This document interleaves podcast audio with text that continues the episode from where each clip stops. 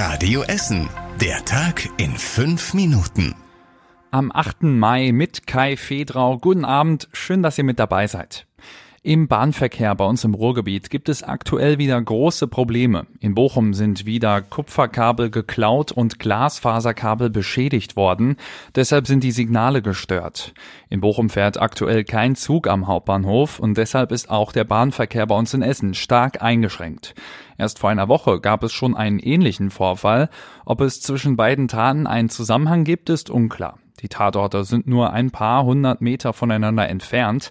Die Bundespolizei und Deutsche Bahn wollen jetzt stärkere Maßnahmen ergreifen. Zum Beispiel will die Polizei öfter im Bereich Bochum-Ehrenfeld kontrollieren.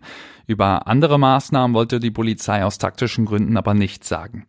Die Bundespolizei geht aktuell davon aus, dass es sich um einen reinen Diebstahl von Kupferkabel handelt und nicht mehr dahinter steckt. Bei dem Fall heute wurden nur rund 10 Meter Kabel geklaut. Kupfer hat aber wohl einen recht guten Marktwert. Fast ein Jahr nach dem geplanten Terroranschlag auf das Don Bosco Gymnasium in Borbeck ist jetzt bekannt geworden, dass sich der ehemalige Schüler entschuldigt hat. Er hat einige Wochen nach der Urteilsverkündung im Februar einen Brief an die Schule geschrieben. Darin schrieb er, dass es ihm leid tue, was er in der Schule ausgelöst habe. Das hat uns der Schulleiter Lothar Hesse heute auf Radio Essen Nachfrage gesagt.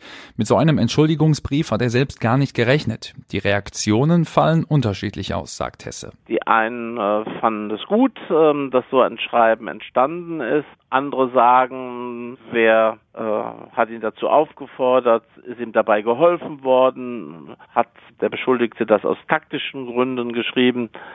Also es gibt sicherlich zwei Meinungen dazu. Vor einem Jahr hatte der damals 16-jährige Schüler einen Anschlag auf das Don Bosco Gymnasium geplant. Er hat deshalb zwei Jahre auf Bewährung bekommen und muss in eine Jugendpsychiatrie. Ein Lehrer der Bertha Krupp Realschule in Frohnhausen ist jetzt mit einem deutschlandweiten Lehrkräftepreis ausgezeichnet worden. Dennis Münstermann unterrichtet Deutsch, Englisch und Informatik. Er bekommt den Preis in der Kategorie ausgezeichnete Lehrkraft. Damit werden Lehrerinnen und Lehrer vor allem für ihre soziale Kompetenz ausgezeichnet.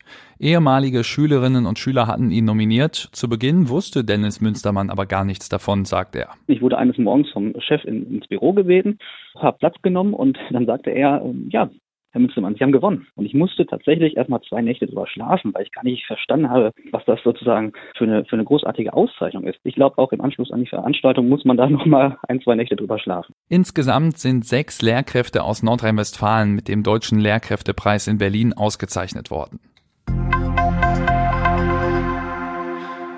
Für Fußballfans im ganzen Ruhrgebiet gibt es jetzt ein neues Highlight in Essen. Im Ruhrmuseum auf Zollverein ist ab heute die Fotoausstellung Mythos und moderne Fußball im Ruhrgebiet zu sehen. 450 Fotos zeigen da die Geschichte von 100 Jahren Fußball im Ruhrgebiet. Bei der offiziellen Vorstellung war DFB-Präsident Bernd Neuendorf dabei.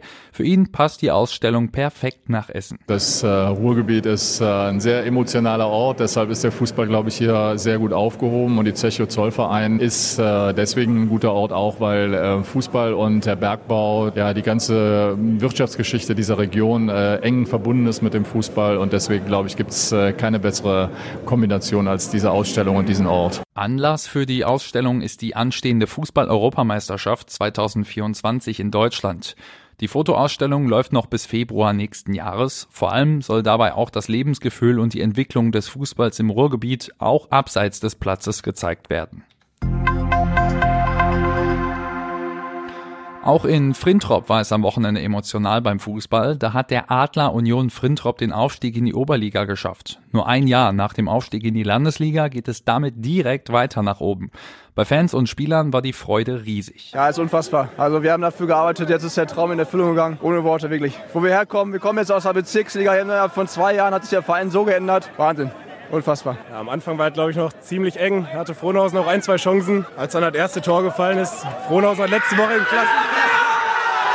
Das Interview musste an dieser Stelle übrigens wegen einer Bierdusche abgebrochen werden. Und zum Schluss der Blick aufs Wetter. In der kommenden Nacht ist es ein bisschen regnerisch bei Temperaturen um die 14 Grad und morgen geht's dann auch mit Regen weiter. Erst wenig, später gibt's dann aber noch mehr und da kommt nur wenig Sonne raus. Die Temperatur steigt da auf 19 Grad. Und das war's mit den aktuellsten Nachrichten aus Essen für heute. Die nächsten aktuellen Nachrichten gibt's dann morgen früh wie immer hier in der Radio Essen Frühschicht. Ich wünsche euch jetzt noch einen schönen Abend.